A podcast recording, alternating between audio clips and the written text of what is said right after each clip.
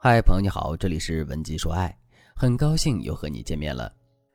我知道很多女生在恋爱的时候都不太擅长调动男人的情绪，这里有两个方面，一方面是指你不太会说话，不是话说多了就是说不到点子上；另一个方面是指你不懂得该如何拿捏你和对方的边界，导致你不是用力过猛，就是不知道你的力道该往哪个方向用。这不是因为你笨，是因为你太在乎对方了。在内心患得患失的情况下，你做不到游刃有余的和对方周旋，你说出的每一句话都要想很久。于是，好喜欢你就变成了好久不见，我很想你就变成了你在干嘛。明明你心里有千言万语，但是话到嘴边就变成了不咸不淡的问候。还有些女生，有时候你的追逐会显得你在刻意讨好对方，你的高框架在对方眼里莫名其妙就变成了冷漠，你永远也悟不透其中的关键点在哪里。我的学员李女士目前就面临着这个困扰。李女士今年三十一岁，单身，是一个直性子。虽然有时候语言会有一些莽撞，但是她心地十分善良。最近她相亲认识了一个男人，对方三十五岁，仪表堂堂，私生活很干净。李女士对他是一见钟情，第一次见面之后就迫不及待地让媒人安排第二次见面。但是对方对李女士的印象很一般，他觉得李女士满脸堆笑，说话又很笨拙，让他感觉很不自然。要是过去的李女士听到男人这么挑刺，早就拍桌子走人了。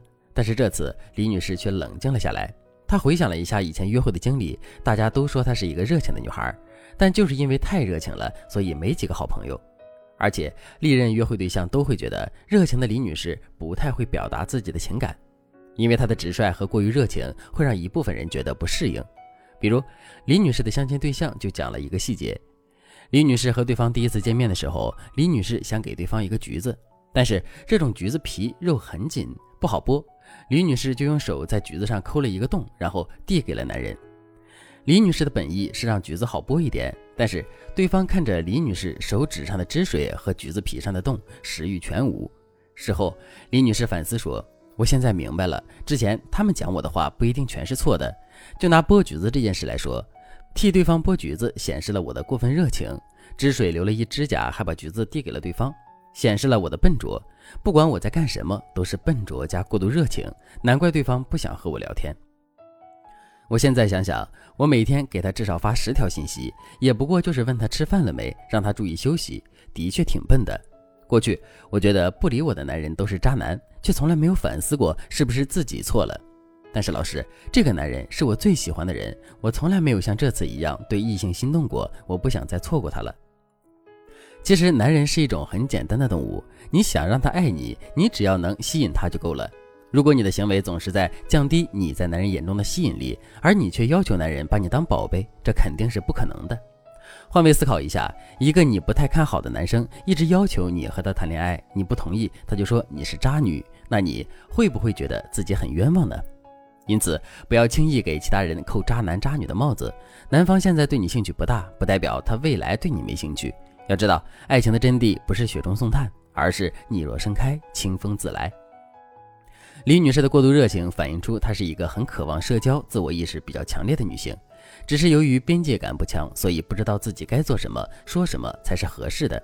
而且，边界感不强的女生在恋爱的时候特别吃亏，因为她不知道自己真实的需要是什么。只是一味的怀着对爱情的渴望，却始终无法让对方死心塌地的爱自己。李女士的另一个问题就是笨拙，笨拙就是指她察言观色的能力有些弱，说直白点就是缺失了一些沟通技巧。如果这两个问题不解决，那么李女士之后找到如意郎君的可能性就更小了。根据以往的咨询案例来说，边界感和沟通问题很容易连在一起出现。有些边界感意识过强的女性，沟通的时候容易让人觉得冷漠。有些边界感意识过弱的女性，平时的思路容易跟着其他人跑，沟通起来比较容易被拿捏。所以，我们要想在一段恋爱中既高贵又有吸引力，要做的就是平衡自己的边界感，提高我们的沟通能力。如果你无法依靠自己提高这种能力，添加微信文姬零三三，文姬的全拼零三三，我们有专业的导师，让你重新把握住对方的心。现在我就来教大家几个让你在沟通中树立边界感的方式，你学会之后可以试试，你会发现你得到对方的尊重和爱意了。这个技巧叫做平衡沟通法。我之前给大家讲过，每一个人在亲密关系中都有不同的边界，其中表层边界建立在语言之上，比如你和闺蜜之间关系很亲密，但是你肯定有不会告诉对方的事情，这就是语言边界。再比如，你会和闺蜜说的话，绝对不会和母亲说，因为你知道两者的边界在哪里。中层边界建立在生活习惯之上。我举个例子，就像李女士的相亲对象特别讨厌别人给她夹菜，还有我一个粉丝不能接受老公用自己的毛巾。所以，尊重人与人之间的习惯边界是非常重要的。就拿语言边界来说，你可以用以下的方式建立你的语言边界：第一，从频度上来说，我们给男生发消息的频度要遵循三七定律。什么意思呢？就是十次里，你们互相主动最好的比例是男生主动七次，你主动两三次。如果男生对你的信息回复不积极，你可以先不回复。总之，你不要对对方过度关注。第二，从回复字数上来说，我们给男生发消息的字数一定要少一些，不要对方问你一句在吗，你就开始长篇大论。正确的回复方式是，你可以说我在呀，然后发一个表情包。第三。从回复时间上来说，如果男生一到两天才回你消息，你千万不要秒回，起码要隔半个小时再跟对方说话。第四，从语言亲密度的角度来说，刚认识一周的时候，不要给对方起小昵称，除非对方的态度也特别积极，否则你的语言要根据男生对你的态度来调整。比如，男生说下次我请你吃火锅，我楼下有家火锅特别好吃，不辣但是很香。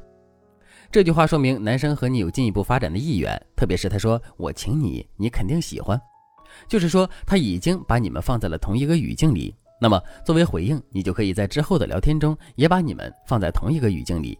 你可以对对方说：“咱们一起去喝咖啡吧。”这时候你的请求完全不会显得突兀。